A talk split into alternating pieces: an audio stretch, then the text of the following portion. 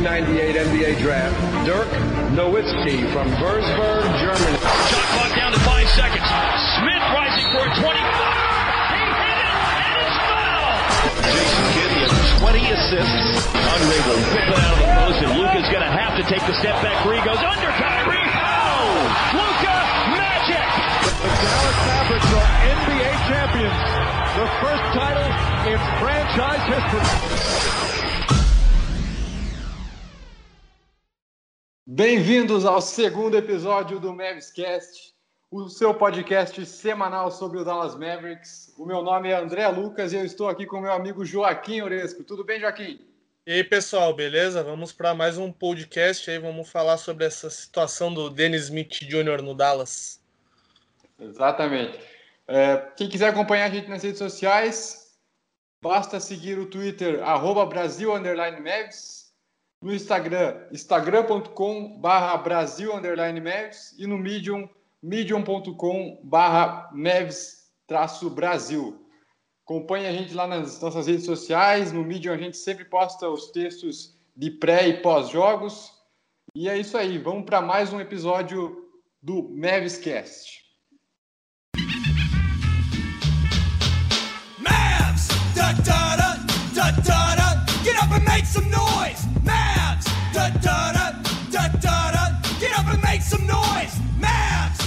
Então, Joaquim, nesse episódio a gente vai comentar aí sobre a novela envolvendo o Dennis Smith Jr., o nosso armador. É, vamos primeiro contextualizar aqui a situação. No dia 25 de dezembro, Natal, pouquinho antes ali da, da ceia, o jornalista Mark Stein divulgou um texto é, no, seu, no seu blog. Né? Ele é um jornalista do New York Times, trabalhou muitos anos na ESPN americana, e ele divulgou um texto falando sobre vários assuntos, e lá no meio tinha uma nota falando sobre é, o Dennis Smith Jr. A nota dizia o seguinte, que apesar da negativa do Mavs, as demais franquias da NBA achavam que o Dennis Smith seria trocado mais cedo ou mais tarde. O motivo principal disso seria o encaixe com o Luka Doncic. Segundo as fontes dele, o Mavericks não estaria satisfeito com esse encaixe e procuraria aí uma troca é, pelo armador. Três dias depois, o Mavericks foi jogar contra o New Orleans Pelicans lá em New Orleans e na, na ocasião o Dennis estava voltando de lesão. Ele perdeu 10 dos últimos 11 jogos antes dessa partida contra o Pelicans com uma lesão no pulso. E nesse período que ele ficou de fora, o Luca ganhou mais protagonismo na armação, porque até então eles dividiam bastante a posse de bola. E nessa ausência do Denis, o Luca ficou responsável por comandar as ações e deu muito certo.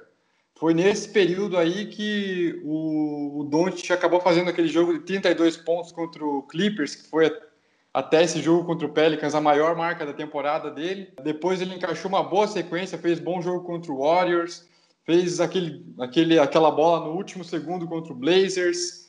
É, e aí é, veio esse jogo contra o New Orleans Pelicans e, e a moral do Doncic dentro do time já estava totalmente diferente. Ele já estava organizando totalmente as ações, o time já estava acostumado com isso e ficou aquela questão, né? Será que quando o Dennis voltasse é, o Doncic perderia o protagonismo na armação e voltaria a ser aquele esquema em que os dois dividiam mais a posse de bola. É, no meio de, dessa sequência que surgiu então a especulação do, da troca, né, que, o, que o Mavis aparentemente ficou bastante satisfeito com o Doncic comandando as ações, sem um outro armador no estilo do Dennis Smith do lado, até o Jalen Bronson entrou na rotação, desempenhando um papel muito mais secundário, é, ajudando o Doncic na armação, mas com o Doncic comandando muito mais as ações. É, e aí surgiu esse, esses rumores. E aí no dia 28 de dezembro, é, o Dennis Smith voltou para jogar contra o Pelicans.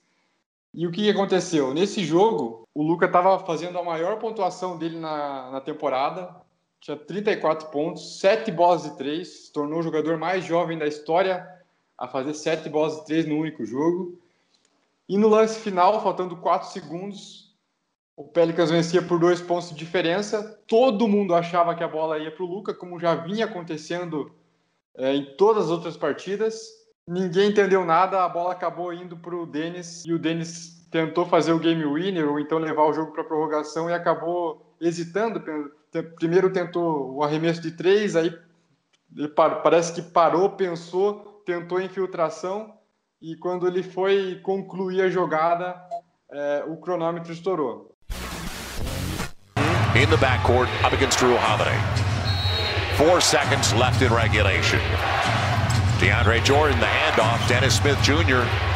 breaking it off, getting inside, and he didn't get it off in time. Missed it Did anyway. not get it off in time. The Pelicans prevail and snap the five-game slide. O Twitter veio abaixo naquele dia. Todo mundo pediu a troca pelo Dennis Smith. Todo mundo achou absurdo ele roubar o protagonismo, porque a gente até comentou depois. Pareceu que foi uma jogada improvisada. É, a gente sabe, né, o histórico do Doncic, a bola sempre está indo para ele nos segundos finais. E naquele jogo ele fazia a melhor partida dele na temporada. Então, eu, pelo menos, não vi muito sentido da bola ir para o Dennis Smith Jr. Para mim, a jogada claramente estava sendo desenhada para o Luca, mas o Dennis acabou interferindo e provavelmente pediu para o DeAndre Jordan para passar novamente a bola para ele e ele concluir, é, de repente, fazer um, um game winner ou então empatar o jogo e renovar a moral dele dentro da franquia, né? Já que naquela semana foi justamente a semana que começaram os rumores de trocas. Todo mundo estava super irritado com o Dennis Smith Jr., todo mundo pedindo a troca por ele.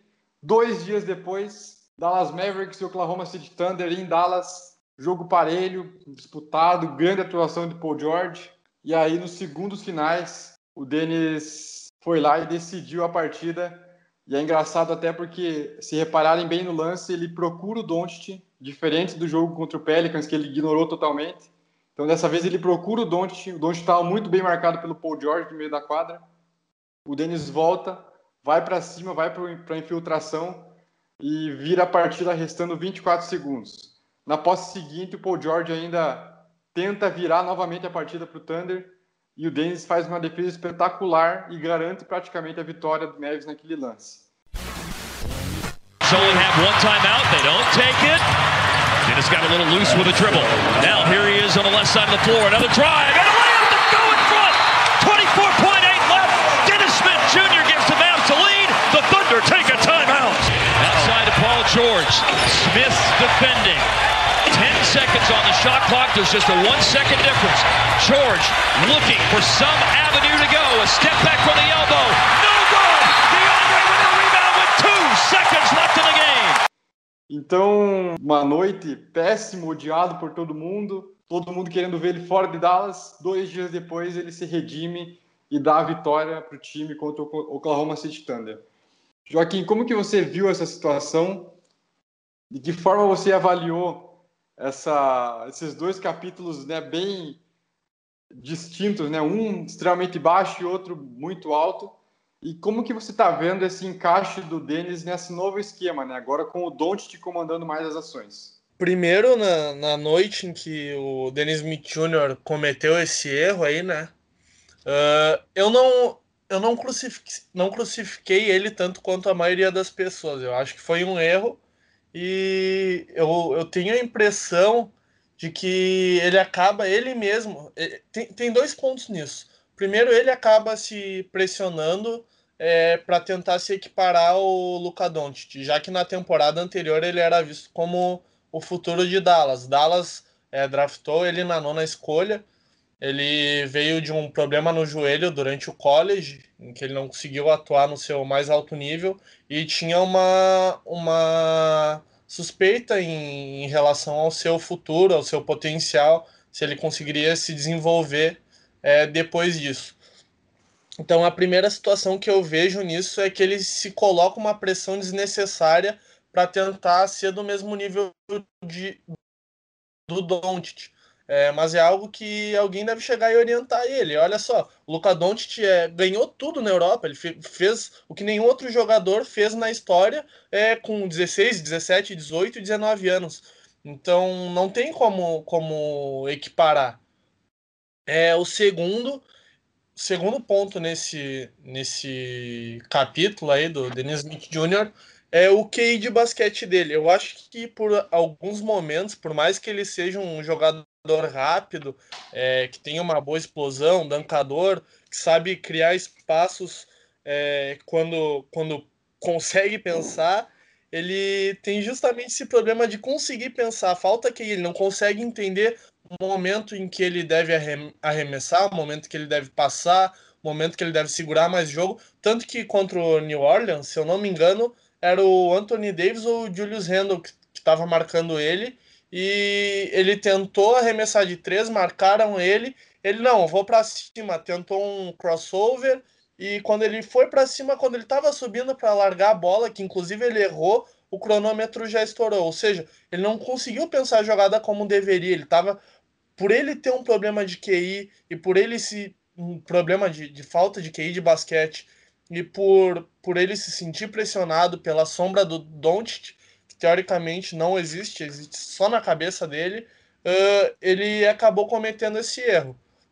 Eu fui um, um dos poucos que defendeu que Dallas deve segurar ele, e eu continuo defendendo isso. Eu, eu acho que ele não deva ser trocado, pelo menos não nessa temporada. O que a gente viu dele com o Doncic ainda é pouco.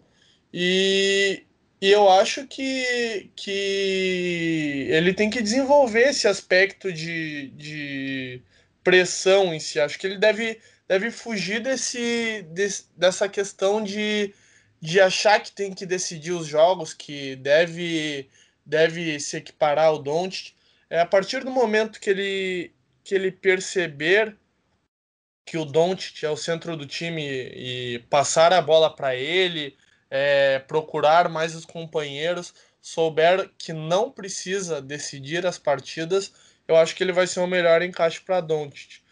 Então, é, foi engraçado esse jogo contra o Pelicans. Na verdade, esses dois jogos, né? Contra o Pelicans e contra o Thunder. Contra o Pelicans, quem acompanhou a gente lá nos comentários que a gente estava fazendo no Twitter, na hora da partida, eu coloquei no intervalo que eu estava gostando muito do Luca e do Denis juntos.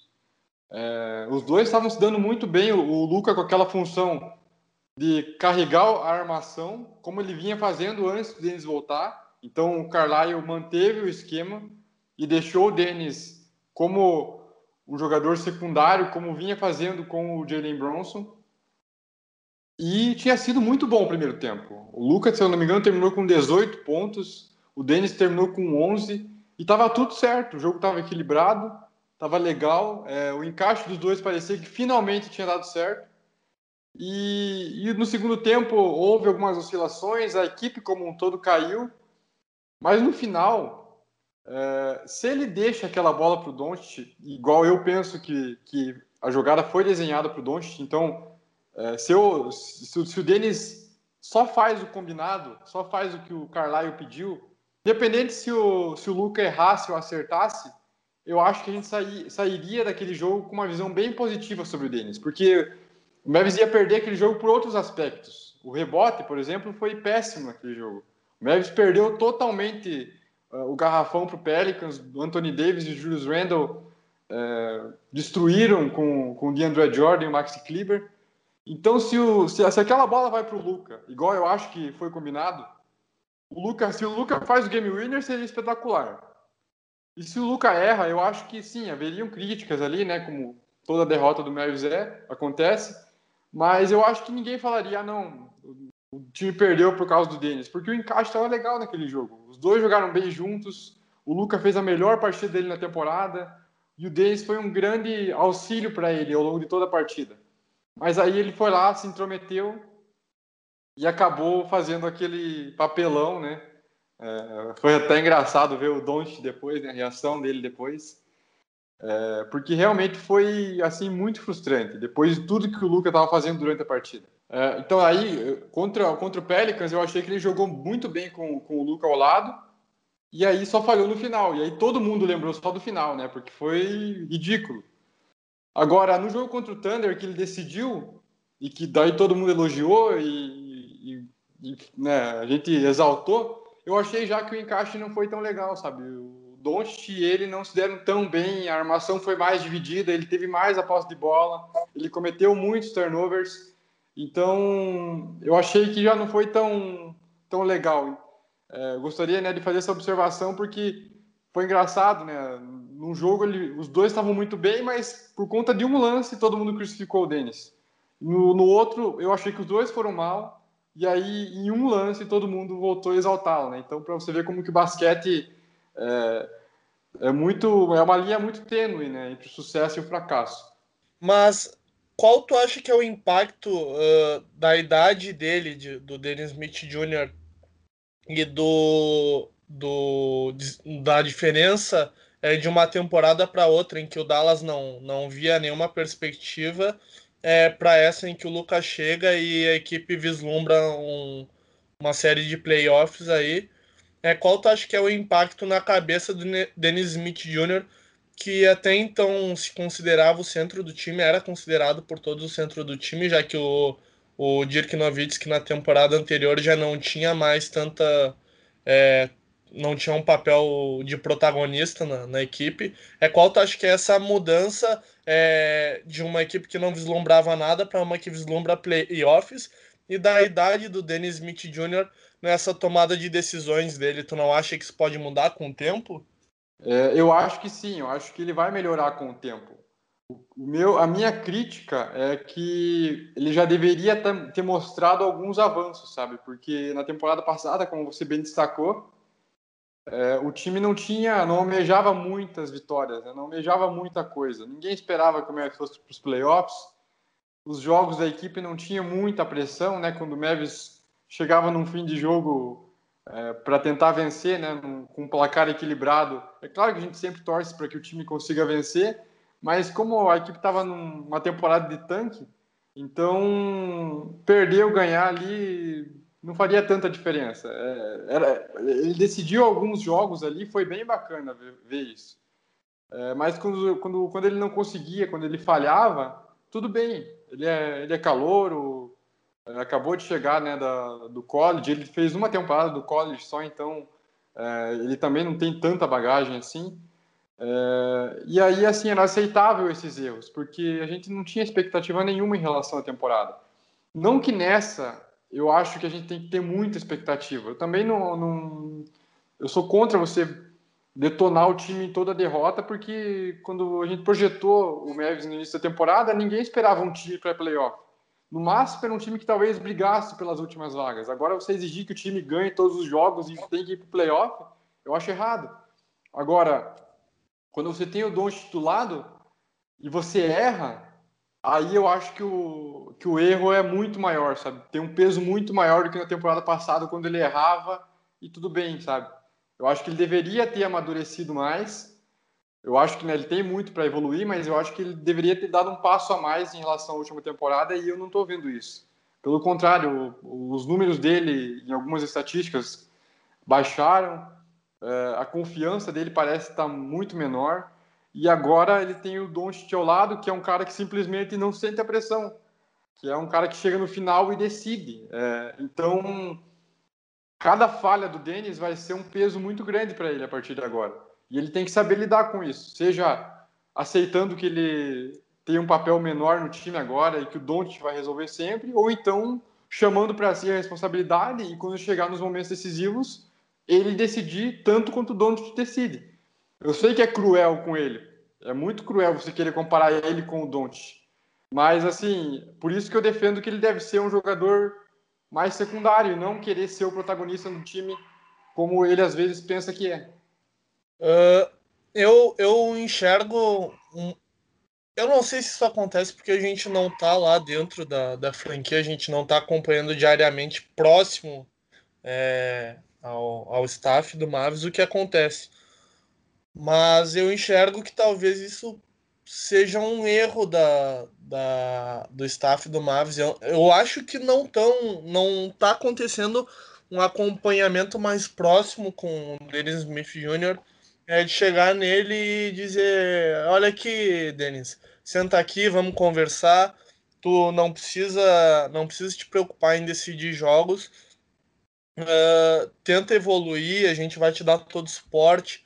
É, nos momentos decisivos, a bola é pro Luca, a gente vai renovar contigo se tu seguir desenvolvendo. Agora, tu não pode querer assumir o papel de protagonista, é, enquanto temos aqui um rapaz que é, faz cestas como o Luca fez contra o Portland ali da zona morta, é, bem marcado, caindo para fora da, da quadra. Então eu acho que falta um acompanhamento com ele, acho que falta um suporte é, de alguém chegar nele. Eu não, não tenho como afirmar isso é, 100%, mas a gente vê que falta um, um equilíbrio psicológico para ele, uma confiança que a gente enxerga às vezes quando o jogador recebe um apoio é, do staff, do treinador, do general manager, é, dos próprios colegas, ele acaba se sentindo mais confiante. A gente vê que falta confiança para o Dennis Smith, como tu falou. É, ele piorou em alguns quesitos, ele aumentou o, o número de, de turnovers, ele, ele diminuiu o número de assistências, ele tá com menos tempo de jogo, ele diminuiu o número de pontos por jogo. Então tu vê que ele tá com, com menos confiança, é, mesmo quando ele pega uma bola livre para arremessar de três, tu sente uma, uma falta de confiança. Antigamente ele pegava, antigamente ano passado ele pegava e arremessava, mesmo que ele fosse errar, ele arremessava. Agora a gente percebe uma hesitação e eu acho que se ele tivesse um suporte maior da, da diretoria do, do Dallas, talvez pudesse evoluir mais. É, eu acho que ainda dá tempo de, de resolver esse problema, de fazer ele entender que ele não é o principal jogador da franquia.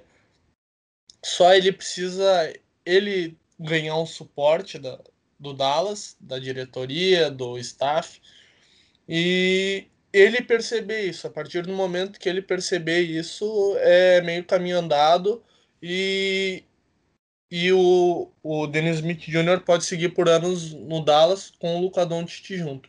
Agora, se ele não mudar isso, provavelmente o caminho seja longe de Dallas. E como a torcida está pressionando muito, ele precisa dar uma resposta imediata, a não ser que a diretoria faça isso que eu falei.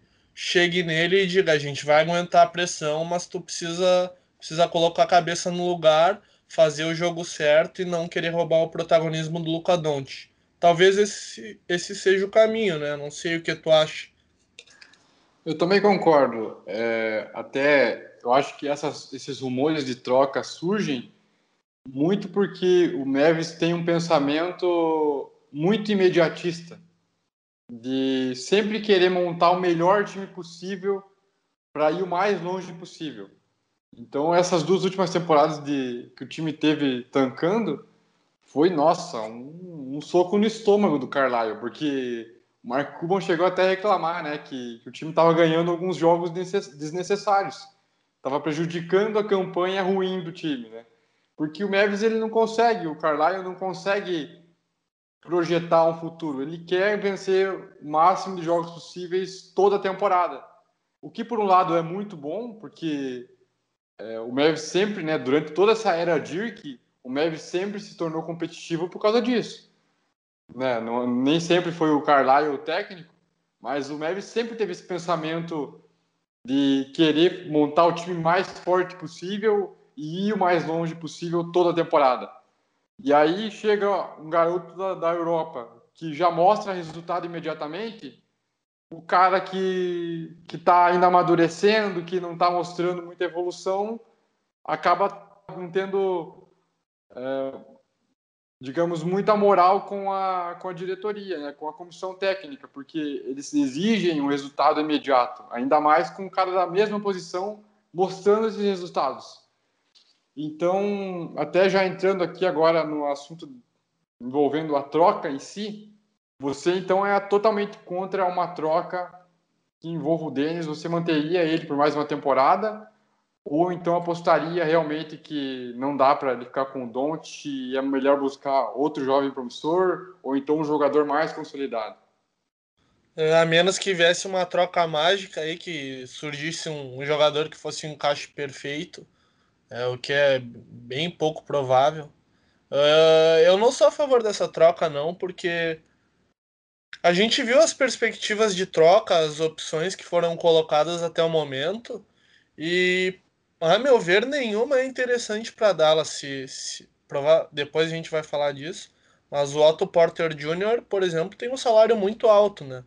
Pode ser um novo Wesley Matthews aí. Então eu não vejo, e além disso, precisaria envolver uma, um outro nome que provavelmente seria o próprio Wesley Matthews. Então eu não vejo nada de, de interessante para Dallas é, a ponto de algum jogador chegar aí e vestir a camisa. Esse é, esse é, o, é um dos pontos pelo qual eu não, não considero trocar o Dennis Smith Jr. O segundo é que eu acho que ele tem potencial, ele realmente tem potencial. Ele assumindo um papel secundário na equipe, ele tem um potencial muito grande. Ele, em, diversos momentos, mostra que ele pode decidir jogos, como nesse jogo contra o Oklahoma City Thunder. E ele tem muita explosão, ele pode melhorar na defesa, ele marca muito bem. Nos últimos jogos, ele inclusive tem marcado bem a meu ver, ele marca muito bem, né? E ele tem potencial para ser um dos grandes roubadores de bola da liga, já que ele, como eu falei, ele tem muita explosão, ele tem muita agilidade, é muito rápido. É, ele desenvolvendo esse jogo defensivo dele, é, melhorando os arremessos, é, em que é normal oscilar com a idade que ele tem, e melhorando a tomada de decisões e sabendo que, que o jogo é com Doncic e quando precisar ele vai, vai precisar assumir esse posto eu acho que ele não deve ser trocado. Para ti, André? É, eu também tenho mais ou menos esse pensamento, a não ser que surja uma troca muito boa, que algum, alguma equipe faça alguma loucura aí. Eu também manteria ele, porque, como eu falei anteriormente, né, o Mavis ele pensa muito no imediato, ele não tenta projetar o futuro. Então, não tem necessidade de você querer montar um, um time super consolidado agora e querer fazer com que o time chegue o mais longe possível agora. A gente tem o Doncic, que vai ser um cara que provavelmente, na minha visão, se, tudo der certo, vai se tornar um dos melhores jogadores da liga.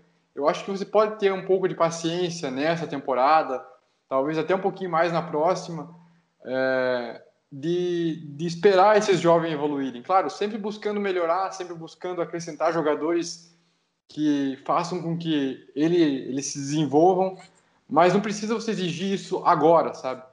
Então, é, a gente até conversou sobre isso com vários seguidores no Twitter esses, esses últimos dias, de possíveis cenários para troca, troca, né? E, e realmente é muito difícil por vários aspectos. Primeiro, que a maioria dos times já tem um armador consolidado ou então um jovem armador em que eles apostam que vai dar certo no futuro, assim como o Denis. Então, você já exclui muitos times aí que não precisam de armador, porque armador é o que mais tem na liga hoje em dia. É, o segundo ponto que dificulta a troca envolvendo o Denis é o salário. O salário do Denis é o, é o, é o salário ainda do contrato de, de novato, né, do contrato de rookie. E o contrato de novato é muito pequeno. Então, é, atualmente, o salário do Dennis Smith Jr. é de apenas 3 milhões, na próxima temporada só para 4. É, é, é, um salário muito pequeno em relação ao parâmetro da NBA, né? E aí, para você buscar uma troca para bater esses valores, talvez só com jogadores desse draft ou do draft do próprio Dennis Smith Jr. Aí uma solução que de repente talvez é, ajudaria nessa negociação seria envolver o Wesley Matthews. Né? O Wesley Matthews tem um salário bem grande, 18 milhões. E aí, se o Mavis quisesse um jogador mais consolidado é, e que ganha bastante, aí o Wesley Matthews talvez entraria na negociação, principalmente para equipes que têm aí o cap muito é, com valores muito grandes, né, que não estão dando muito resultado. Então, por exemplo, Miami Heat, é, Washington Wizards, o Detroit Pistons, times aí que, que gastam demais e não, não tem tanto resultado dentro de quadra e que precisariam né, de um armador ou talvez ali de, de um jogador para ajudar na armação. E aí alguns cenários né, que, que eu achei interessante, não que necessariamente eu, eu, eu faria a troca, mas que foram as melhores possibilidades que, que me enviaram ao longo desses últimos dias.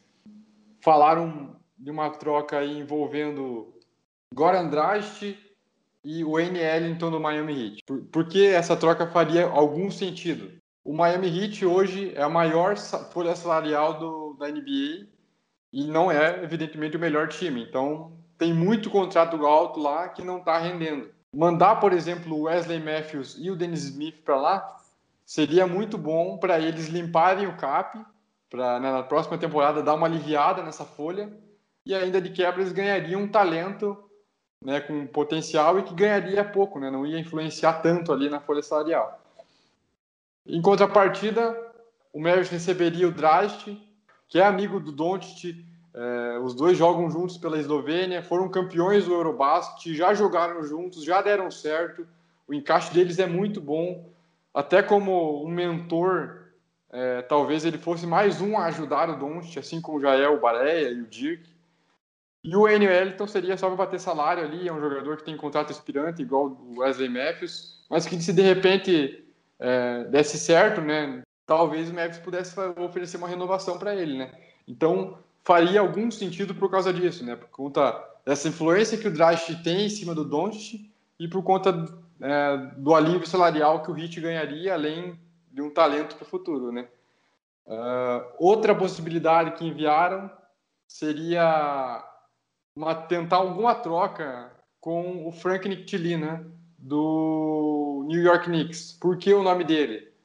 Primeiro, no último draft, ele foi selecionado uma escolha antes do Dennis. Ele foi o oitavo, o Dennis foi o nono, e muita gente disse que, muita gente especulou que se o, o Knicks deixasse o Nick Tilina passar, o Mavericks selecionaria ele. O, o Mark Cuban alguns membros da comissão técnica chegaram aí para a Europa visitar ele no draft passado, gostam muito do, das características dele e conversando, né, com até com o Vitor do Two Minute Warning, é, é, ele acha pelo menos que seria um encaixe muito bom dele com o Doncic, um jogador muito bom na defesa e outro muito bom no ataque, então é, casaria muito bem os estilos, né, um complementando o outro é mais uma possibilidade, né? Não sei, de repente o Knicks teria que mandar aí uma, uma escolha de segunda rodada, talvez, né? Já que o Denis, na minha visão, ao menos, tem um pouquinho mais de valor. O Nick Tirina lá, lá em Nova York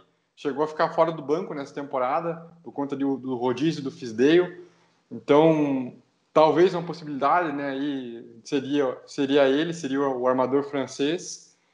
É, nenhum desses me agrada totalmente, né? Todos têm ali alguma coisa que, que acaba me desagradando. No caso do, do Drast, é, a idade dele, ele também é um jogador que está lesionado, ele só volta em fevereiro, então o Mavis teria que esperar. No caso do Frank Nictilina, é um jogador que eu gosto muito do potencial defensivo dele, mas não sei como que ele sairia no ataque ao lado do Doncic. Eu acho que o encaixe seria muito bom, mas talvez não fosse é, perfeito de imediato. Ele talvez tivesse que mostrar um pouquinho a mais, né? Ele, ele por enquanto vem fazendo temporadas bem irregulares, assim como o próprio Denis, né? Mas o Denis com um pouco mais de protagonismo.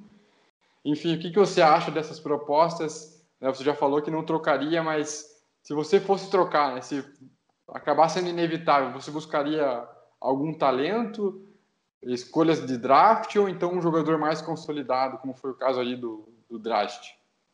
Uh, eu acho que no dentro do pensamento do Dallas de tentar chegar aos playoffs e brigar por alguma coisa, que já é certo que esse ano não, não vem nada, é, além de talvez é, chegar numa primeira rodada de playoffs, uh, o Dragic faz mais sentido. Mas vale ressaltar que ele já é um jogador é, acima da, dos 30 anos, né? E logo ele deve, deve baixar o potencial. É claro que como encaixe pro, pro Luka Doncic hoje seria a situação ideal, talvez a, o melhor dos casos aí. É, o Niliquina, o francês, ele vinha sendo cotado cotado para Dallas no, no draft do Dennis Smith Jr. E, e muita gente apontava ele uh, como, como uma surpresa, algo semelhante ao Kristaps Porzingis, mas uh, eu não via tanto potencial nele pelo, pelo pouco que eu, que eu acompanhei é, do, do pré-draft pré aí, de tudo que falaram dele. E eu acho que ele tem o mesmo problema que o Dennis Smith Jr., algo meio psicológico, até porque ele teve uma mudança da, do basquete europeu para a NBA E diferente do Doncic, ele não era um jogador consolidado por lá, ele era considerado um jogador com potencial. Então, trocar um por outro é meio que fazer seis por meia dúzia, apesar de que, como, como é, tu falou, André, ele seria um bom encaixe para o Doncic. Tem que ver a questão ofensiva. Talvez até uma mudança de ares para os dois jogadores seria boa. Mas se fosse para escolher, talvez pelo, pelo Goran Dragic, pensando no hoje. Pensando no amanhã, talvez o Nilikina. É, eu concordo com você também. É, é da NBA a gente pode esperar tudo, né? Então é bem capaz de aparecer um, algum louco aí oferecendo um pacote muito melhor que a gente não espera. Mas por conta até daquilo, daquelas características que eu falei, né? Do, dos outros times já terem armadores, da maioria dos times já terem armadores, do contrato dele ser muito baixo, então é muito difícil você encontrar um jogador que ao mesmo tempo ganha pouco e é relevante por conta de até da, da moral aí do Denis, eu acho muito difícil encontrar uma troca realmente boa, sabe? Talvez surja, a gente nunca sabe, mas vamos ver como que, que, que essa situação vai se encaminhar aí nos próximos dias, ou se de repente o Denis vai acabar ficando, né? Fechamos então o assunto? Vamos para as perguntas? Fechamos. Então, bora para a sessão de perguntas. Nessa semana a gente recebeu várias perguntas lá no Twitter. Várias, né? Para o nosso parâmetro, né? Não que, nossa, tenho inundado a nossa notificação de, de perguntas, mas deu um número bem bacana para a gente abordar aqui. Perguntas bem diferentes, bem aleatórias. Vamos então começar com a pergunta do arroba fast underline break NBA, que é um perfil que, que cobre é, a liga aí no Twitter, é um excelente perfil, acabou de fechar uma parceria bem bacana aí com o Matchup, que também é um dos melhores perfis aí do, do Twitter. É, então sigam lá o, tanto o Matchup quanto o, o arroba Fast Underline Break NBA, conteúdo de muita qualidade. E a pergunta dele é a seguinte: qual rookie tem surpreendido e qual tem mais decepcionado na visão de vocês? Uh, na minha visão, não é nenhuma surpresa aí o, o que o que o Doncic vem fazendo, mas para os americanos provavelmente seja uma surpresa, né? Já que ele não era cotado como principal escolha do draft. Né? Ele vem fazendo um. vem desempenhando um papel muito bom aí, quebrando inúmeros recordes. É, como o de, de maior número de cestas de três pontos para a idade dele. Eu acho que o que vem decepcionando, até pelo pouco espaço que vem tendo, é o Mobamba, né? O Vucevic vem fazendo uma, uma temporada espetacular pelo Orlando Magic. Então, eu acho que o que vem decepcionando mesmo é o, é o Mobamba. O Colin Sixton vem fazendo uma boa temporada também, vem agradando. É, eu acho que depois do, do Doncic, é, tirando o Doncic, ele é o jogador que, que vem me surpreendendo mais. E para ti, André? Em relação à decepção, eu também concordo com você. Eu esperava bem mais do Mobamba. É, eu achava que ele teria alguma relevância e ele está tendo muito pouco espaço lá no, no Orlando Magic. É, realmente, entre, as, entre os primeiros selecionados ali no top 10, é, eu acho que é o que vem tendo pior desempenho. Eu esperava bem mais dele e infelizmente ele não vem contribuindo, né? E a maior surpresa do draft para mim tem sido um cara que não foi draftado, né? Que foi o Alonso Trier lá do New York Knicks, um cara que ninguém draftou e que tem sido aí um dos um calouros que tem mais me surpreendido e tem sido aí um dos calouros que mais vem me agradando. É, já fez jogos aí com 20 e tantos pontos e 10 é, rebotes, quase fechando um triple-double. É um cara que pouquíssima gente falava, né? Tanto que nem foi draftado e que chegou e, e vem mostrando um volume bem legal de jogo. E outros nomes, como eu falei já no podcast anterior, tô gostando muito do. Né, não, é, não é surpresa, né? Mas o DeAndre Ayton vem fazendo grande temporada. O Jaron Jackson Jr., grande temporada.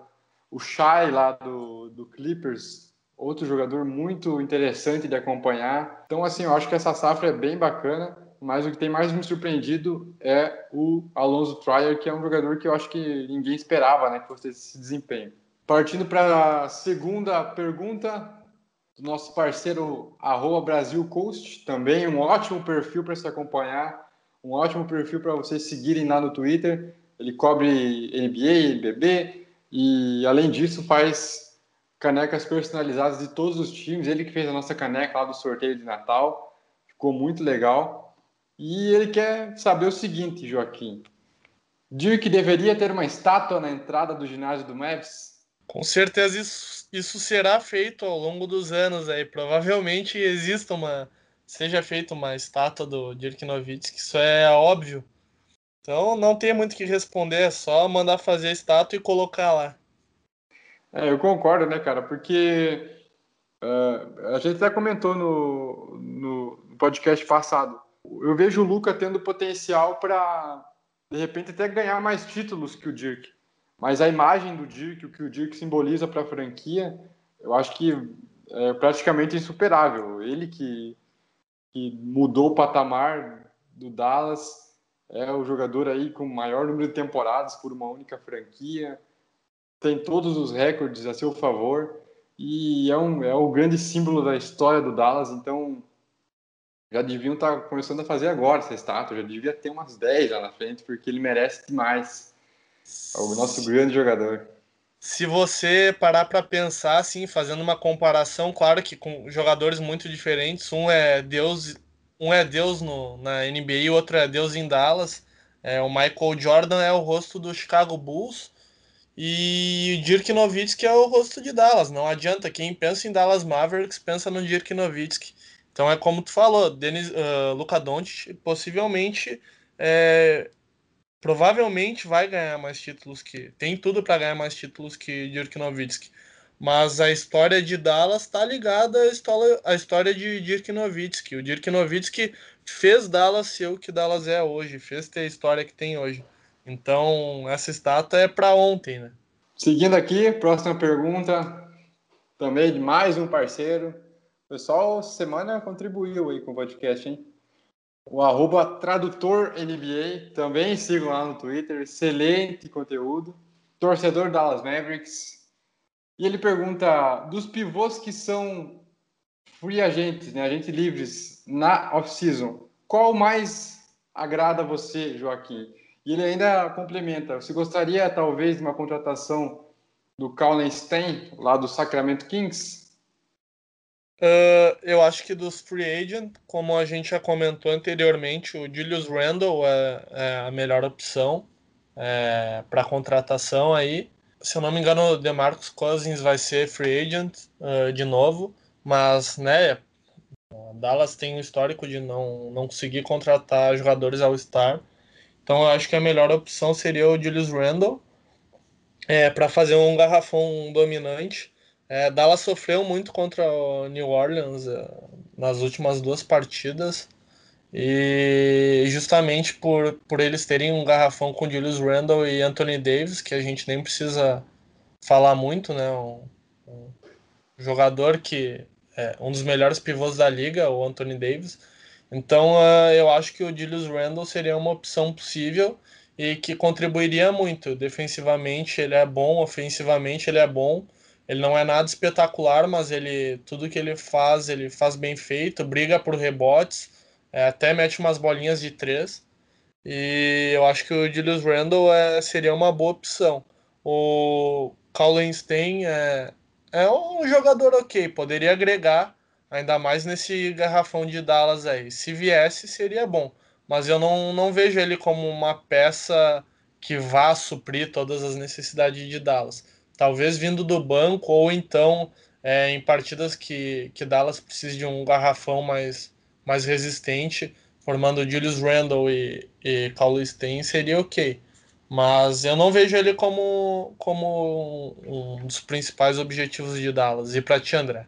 É, dando uma olhada aqui nas opções, né? Como você falou, tem o DeMarcus Cousins, que, que vai, né, tem aí um, um ano de contrato com, com o Golden State Warriors.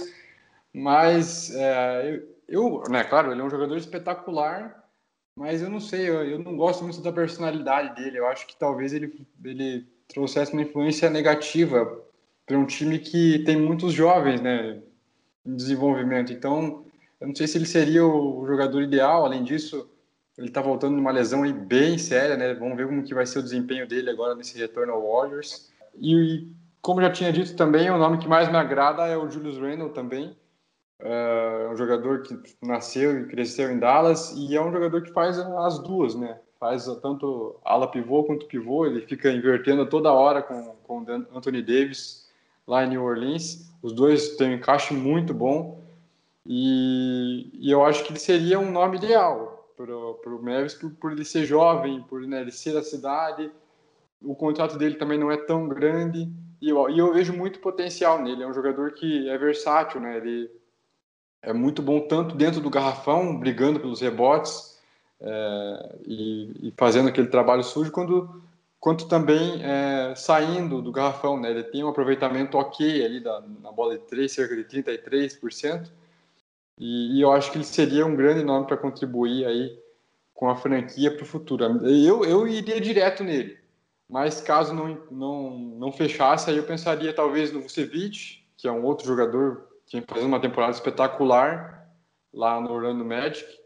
É, e aí eu talvez pensasse no Colin Stein ali como uma terceira ou quarta opção. Eu gosto dele também, mas eu vejo ele um jogador um pouco mais irregular. Às vezes ele faz um jogo aí de quase 20 pontos, 20 rebotes, e no outro ele some totalmente. Então eu colocaria na minha listinha, mas não seria a minha prioridade. Né? Eu colocaria como prioridade o Julius Randle. Seguindo aqui, Pergunta do nosso amigo Teusep, Matheus, lá de São Paulo. Ele toca num assunto que surgiu nessa semana, é, surgiu recentemente aí, que seria uma possibilidade de troca com o Otto Porter Jr. do Washington Wizards. É um jogador que tem um contrato até 2020, 2021, cerca de 26, 27 milhões. Até ah, no último ano ele está ganhando 28, ele vai ganhar 28. E seria um jogador aí para chegar e melhorar o perímetro, principalmente, né? Na temporada passada, principalmente, nessa, nessa nem tanto, nessa ele caiu, mas na temporada passada ele foi um dos grandes jogadores da NBA em aproveitamento do perímetro, batendo ali os 45%. Então, ele pergunta, né, qual que o quão grave e errado seria perder flexibilidade para ter o Otto Porter, já que ele consumiria aí dois anos né, de, de cap, de folha salarial do Dallas nas próximas temporadas. O que, que você acha? Uh, eu acho que não, não vale a pena todo esse investimento aí. É, é um jogador que não é All-Star, não vai chegar vestir a camisa e decidir, não vai ser um diferencial. Dallas já cometeu esse erro com Wesley Matthews, o contrato dele esse ano aí tá em 18 milhões. É, não, não vale a pena esse investimento, a meu ver, né?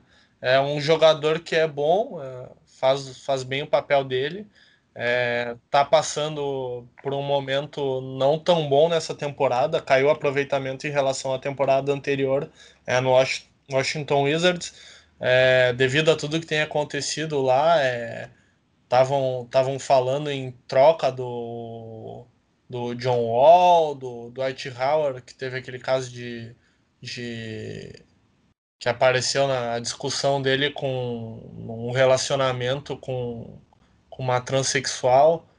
E tá acontecendo muita coisa em, em Washington. Aí por isso se fala na, na troca de jogadores lá.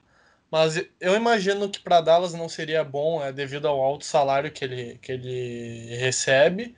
E eu imagino também que, a menos que, que o Washington realmente queira mudar tudo, que nos últimos dias não, não me pareceu isso. Parece que eles querem permanecer com o John Wall e talvez com o Otto Porter, Porter Jr. É, eu não acho que, que seja uma troca boa, não. E para ti, André? Eu também. Eu, eu gosto dele como jogador, acho um um bom jogador, é, uma opção bem, bem confiável ali do perímetro, mas por esse salário é inviável, né? E aí para um time que tem espaço salarial para investir no, nas próximas agências livres, eu acho que é melhor segurar, manter o Memphis, esperar o contrato dele acabar e, e aí abre abre né, aqueles 18 milhões ali na, na folha, né? Só do Memphis são 18 milhões, tem outros jogadores também. E aí tentar investir num jogador que talvez desempenhe a mesma função, mas que ganha um salário bem menor, né? Então, eu não, eu não vejo necessidade do Neves se, se envolver nessa, uma possível negociação. Se fosse para buscar alguém do Wizards, eu buscaria o Bradley Bill. Eu acho já o Bradley Bill um jogador né, All-Star, é, consolidado, não é tão, tão velho, né? Ele tem 25, 26 anos. Então, é, para mim seria uma troca assim espetacular. Eu acho que ele e o Doncic juntos dariam certo, porque teria uma ótima opção para o Denis achar ali no perímetro.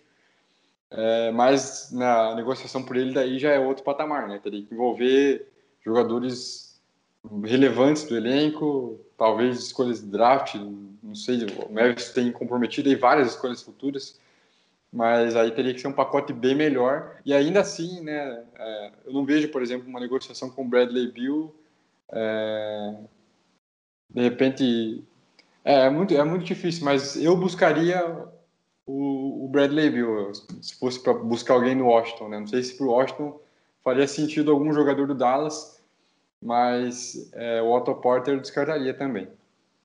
Uh, agora a pergunta do nosso amigo arroba Nix da Depre, e ele questiona o seguinte: por que Luca Doncic é tão bom no Fortnite? Ele é bom em tudo que ele faz? A resposta minha é eu acho que ele deve ser bom em tudo que ele faz, né? se ele jogar do nível. Se ele for na vida do jeito que ele é na quadra, então acho que ele deve ser bom em tudo que ele faz, né? E sobre o Fortnite, ah, eu acho que é prática, né, cara? Porque todo o history dele no Instagram é dele jogando Fortnite. Ou ele tá jogando basquete pelo Dallas Mavericks, ou ele tá em casa jogando Fortnite. Porque eu nunca vi, cara, um jogador tão viciado nesse jogo. É, para começar, né? Knicks da Depre é, tá difícil a situação pro New York. é, segundo, como tu falou, ele, porra, o cara passa. Eu acho que quando ele não tá jogando basquete, ele tá jogando Fortnite. Eu não sei se ele faz outra coisa da vida além de jogar basquete e jogar Fortnite. Então, por isso que ele deve ser tão. Ele, eu imagino que ele deva ser tão bom, né? Eu não jogo Fortnite pra, pra falar, mas ele realmente. ser como ele passa tanto tempo jogando, assim como ele passa tanto tempo jogando basquete, ele deve ser muito bom. É aquele negócio, a prática leva à perfeição, né? Eu acho que deve ser mais ou menos isso a, o lema de vida dele, porque, cara, é impressionante o vício que ele tem. Partindo para a próxima pergunta, arroba menino underline claps, Lorenzo, o nome dele, ele, tem uma, uma página bem bacana do Mavis lá no Instagram, Mavis Nation Pesquisem lá, sigam, ele faz um ótimo conteúdo lá pelo Instagram. E ele pergunta sobre o DeAndre Jordan. O que, que a gente está achando dele até agora? Se ele está surpreendendo, está abaixo do esperado, ou se era exatamente isso que a gente esperava? Uh, eu acho que ele vem fazendo uma temporada não mais do que esperava, nem menos do, do que se esperava. Acho que ele está fazendo uma temporada ok. Uh, defensivamente, a gente vê que em alguns momentos ele deixa de ir em algumas bolas e às vezes até ofensivamente, quando tu vê que tem, tem a chance de, de brigar por um rebote, ele simplesmente desiste e volta pro, pro lado defensivo da quadra. Mas isso é meio que uma tendência da NBA, né? De cada vez os times brigarem menos por rebotes ofensivos. Então, é, eu acho que ele vem fazendo uma temporada dentro do, espera, do esperado para a próxima temporada, se conseguir diminuir esse salário dele, que é de 22 milhões, se eu não me engano, é, vale, é 22,897 mil. Uh, eu acho que se conseguir diminuir esse salário, vale a pena manter ele e tentar o Julius Randle para manter um garrafão forte. É, se não tiver como, como fazer isso, como diminuir, esse salário dele, a meu ver, teria que ir aí para no máximo uns 15 milhões, não mais do que isso. Se não puder fazer isso, não, não vale a pena segurar aí para ti, André. Ah, eu também. Eu, ele tem feito, né, pegado os rebotes que ele pega, o pick and roll ali com, com o Luca sempre dá certo, mas a gente vê que falta realmente um esforço, ele poderia fazer bem mais, principalmente na defesa. E aí isso vai desanimando um pouquinho, né? Vai, vai perdendo a moral com, aos poucos, e aí eu também estou achando que ele faz uma boa temporada, mas poderia fazer mais. É, e em relação aí, se ele, né, se ele pretende né, ao futuro dele, é, eu também ofereceria talvez ali um contrato de um ano, se você não achasse ninguém no mercado. é, né, caso não consiga aí algum desses nomes que a gente citou. E aí oferece mais um ano e, espera a próxima agência livre, mas eu não assinaria um contrato muito longo com ele não, porque se ele já não está se esforçando agora, eu não vejo ele se esforçando nos próximos anos também. Só para finalizar aqui, o nome da página lá do Lorenzo é Mavs Nation Brasil. É, sigam ele lá no Instagram, conteúdo bem bacana sobre Mavs. Pergunta do nosso amigo, o Buzzer Beater, que tem um canal fantástico no YouTube, muito bom, excelentes análises táticas, ele também tem um podcast muito legal. É, ele faz uma pergunta simples, a gente até já tocou nesse assunto no podcast passado. Se o Anthony Davis estivesse disponível, você incluiria o Doncic num pacote? Eu, eu, eu eh, também concordo com o que você já viu falado anteriormente. Eu hoje não trocaria o Doncic por nada, é, nem por qualquer jogador, porque eu acho que o teto do Doncic é muito, muito alto. E por mais né, que tenham jogadores muito mais relevantes que ele atualmente, né, eu acho que ele tem um futuro muito, muito promissor. Então eu não sacrificaria uma, uma futura estrela para pegar uma estrela agora, sendo que o time nem nem oferece condições né, de brigar pelo título imediatamente. Né? Eu esperaria o Doncic se desenvolver aí, ir montando aos poucos um time ao redor dele e, e tá ótimo. É isso aí, eu concordo contigo, André. A gente já tocou nisso no, no outro podcast.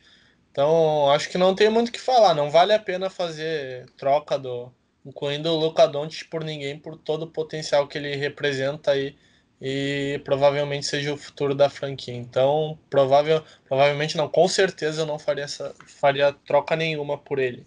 Uh, o arroba Felipe Oliveira 20, uh, ele questiona já uma em relação à liga como um todo, né? Ele, ele pergunta: gostaria de saber de vocês quais são os motivos de termos placares mais altos.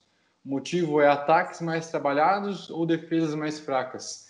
Eu vi um, um texto muito excelente, um texto excelente do Bola Presa, né?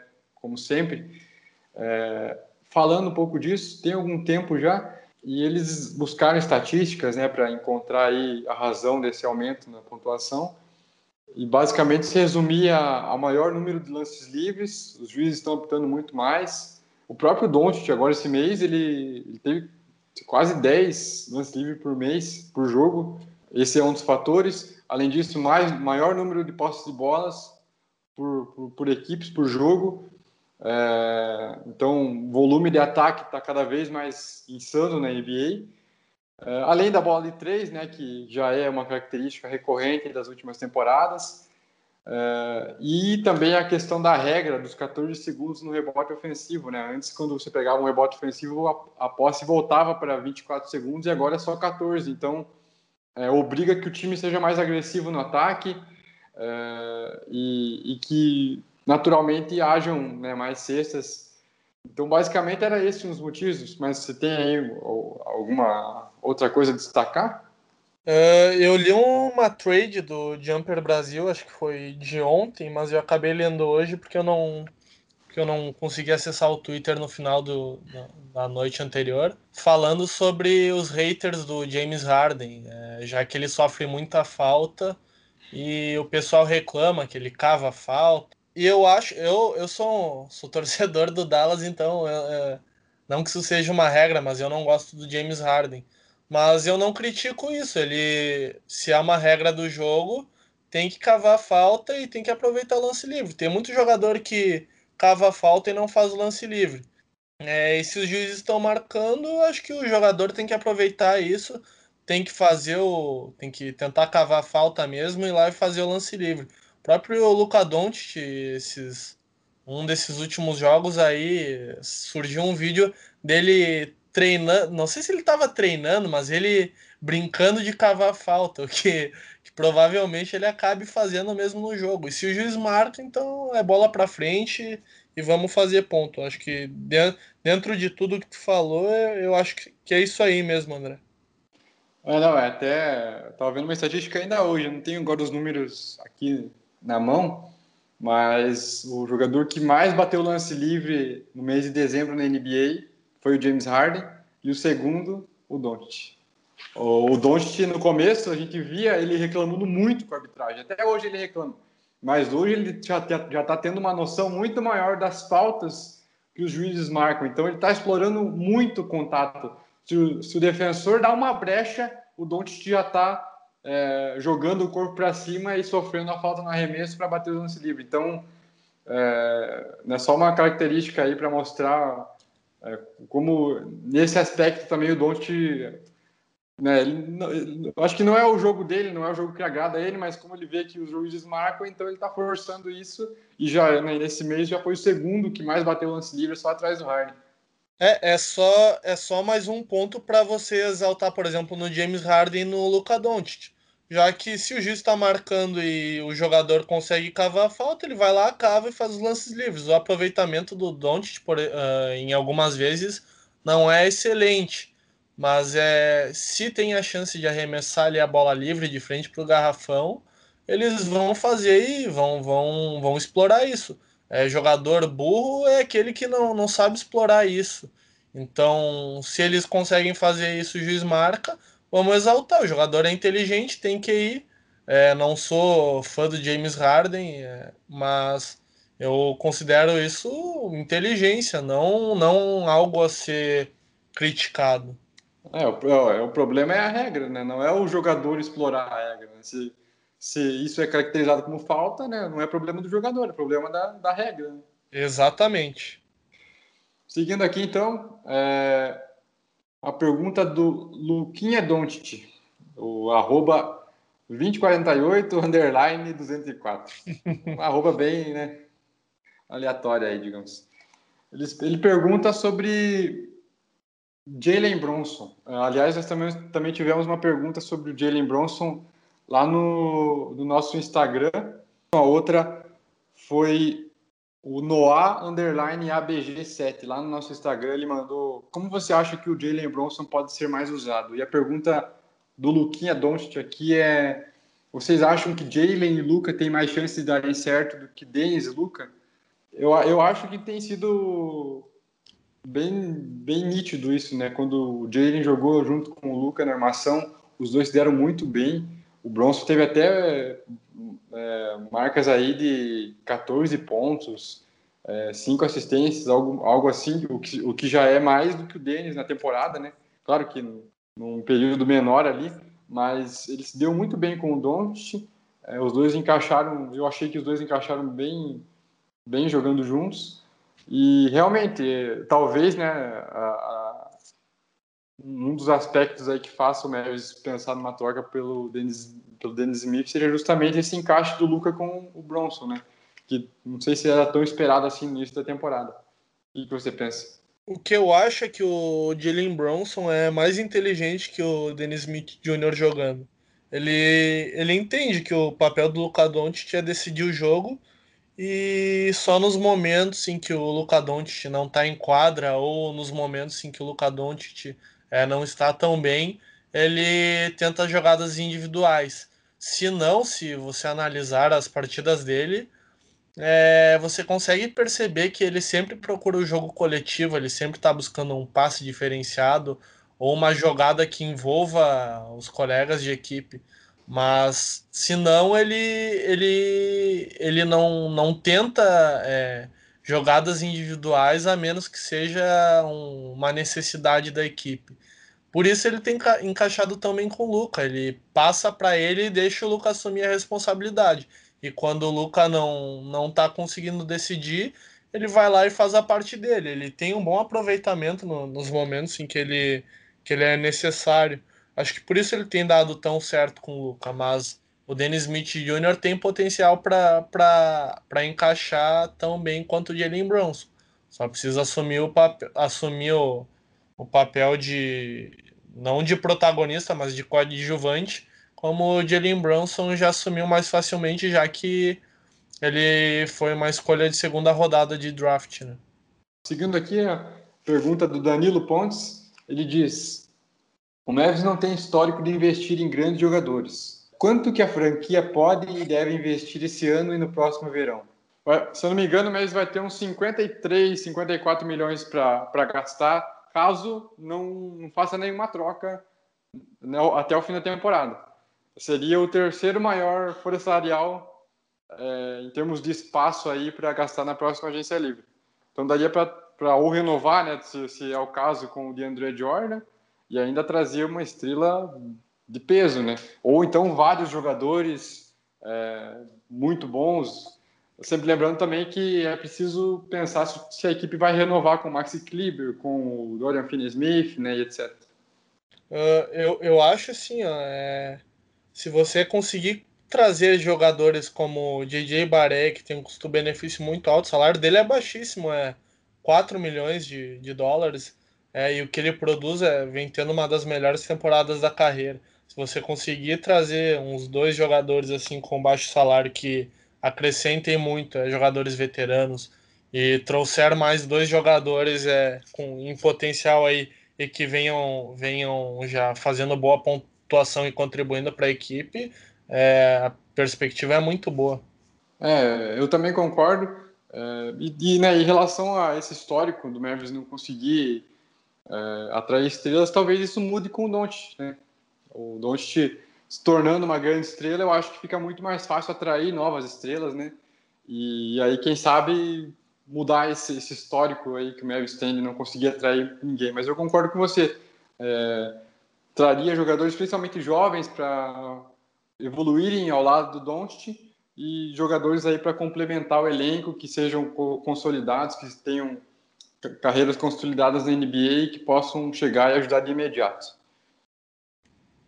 Uh, chegando aqui nas últimas perguntas, é, o Lafayette Anderson de Almeida Silva, que também mandou pergunta no podcast passado, ele mandou: Independente de impedimentos contratuais, qual seria o melhor time para jogar ao lado de Luca sem nenhum All-Star?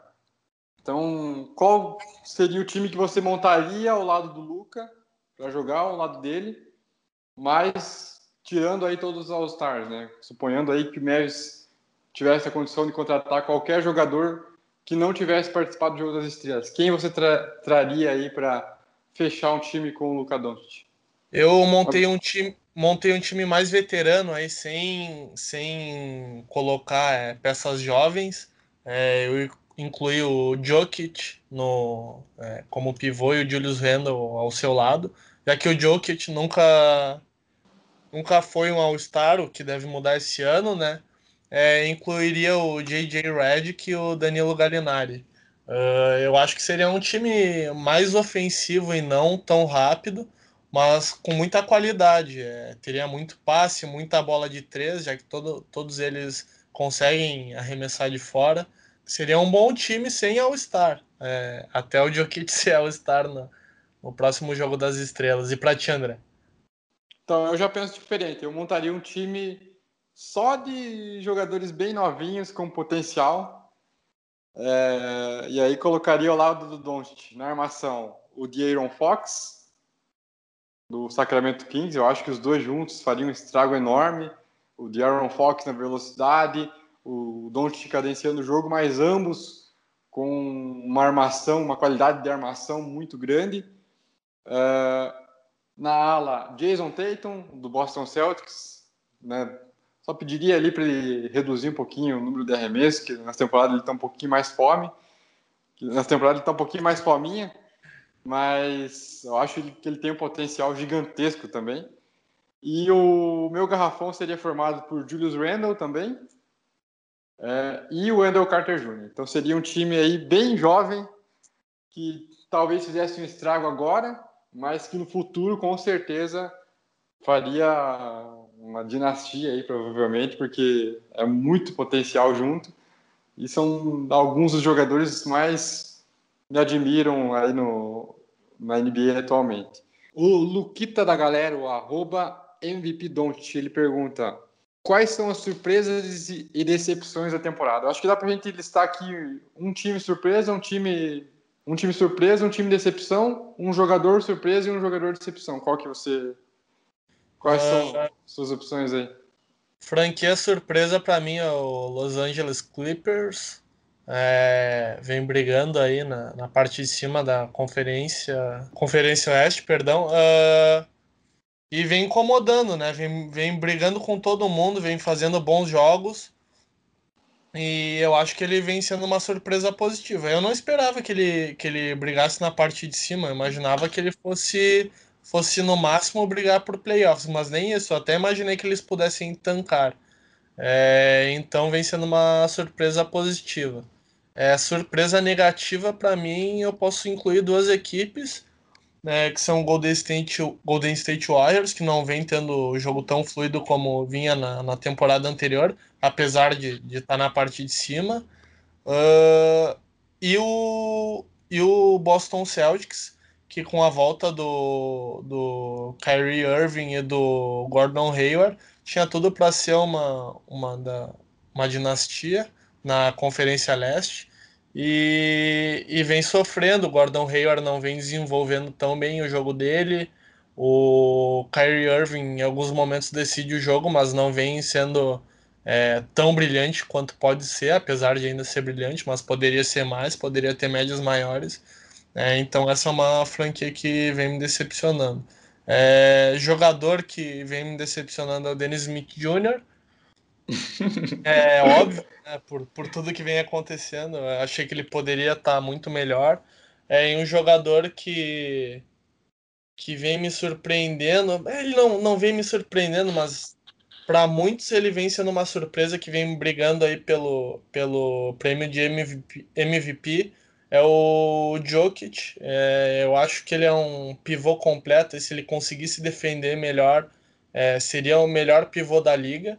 É, mas mesmo assim ele arremessa muito bem, ele encontra passes é, onde ninguém enxerga, ele, ele briga por rebo rebotes, ele está sempre fazendo triplo-duplo ou ficando próximo de triplos-duplos e vem comandando o Denver Nuggets aí no, no topo da Conferência Oeste. Então ele vem sendo uma surpresa muito positiva, apesar ainda assim de não ser uma, uma surpresa para mim. E para ti, André?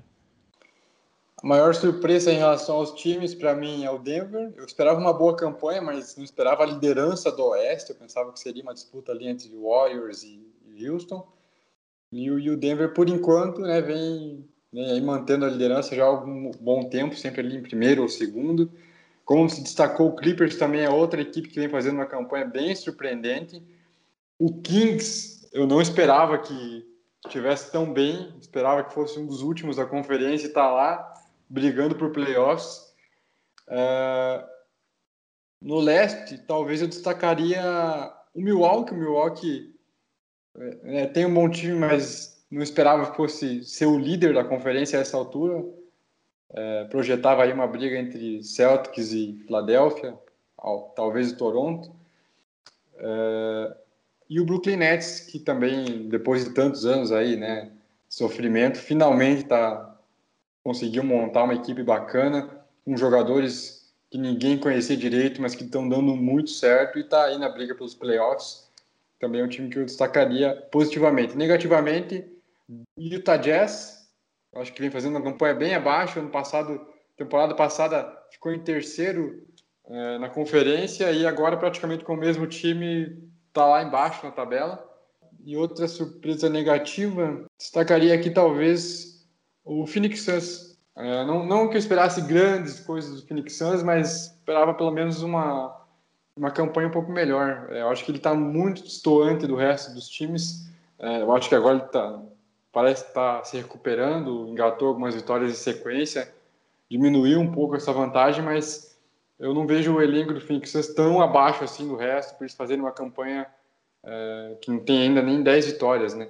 E jogador, é, destacaria negativamente é, Donovan Mitchell, para mim não evoluiu. É, na temporada passada teve algumas falhas ali, tinha algumas coisas que eram perdoáveis, mas parece não ter melhorado isso e agora toma ainda muitas mais decisões. O Dennis Smith, como você citou, também é outro nome. É, e, e, positivo, é, um jogador aí que tem me agradado muito também estaria o Jokic, por tudo que ele vem fazendo, revolucionando aí a posição de pivô. E o Paul George. O Paul George né, sempre foi um bom jogador, mas nessa temporada ele está liderando o Oklahoma. Está numa uma temporada realmente muito fantástica. E, e eu não esperava que, esse, que ele elevasse o nível agora, nessa altura da carreira. Pensei que ele ia manter o que ele já vinha fazendo, mas uma grata surpresa aí o Paul George. O Nathan Pires também pergunta em relação aos agentes livres que o, que o Mavericks pode trazer para brigar por título. Eu acho que a gente já respondeu essa pergunta, né? É, Sim. É difícil pensar em alguém para brigar por título imediatamente, mas eu acho que jogadores como Julius Randle já, já seria um passo bem bacana aí para o futuro da franquia. Fechamos então? Fechamos então. Beleza, pessoal. Então, muito obrigado pela audiência. É, em breve nós voltamos com mais um podcast, com convidados especiais, quem sabe. Sigam a gente nas redes sociais, Twitter, arroba Brasil Underline Mavis, Instagram, instagram.com barra Brasil e no Medium, medium.com barra Mavis-Brasil. Valeu, audiência, galera. Até mais. Até mais, pessoal. Um abraço.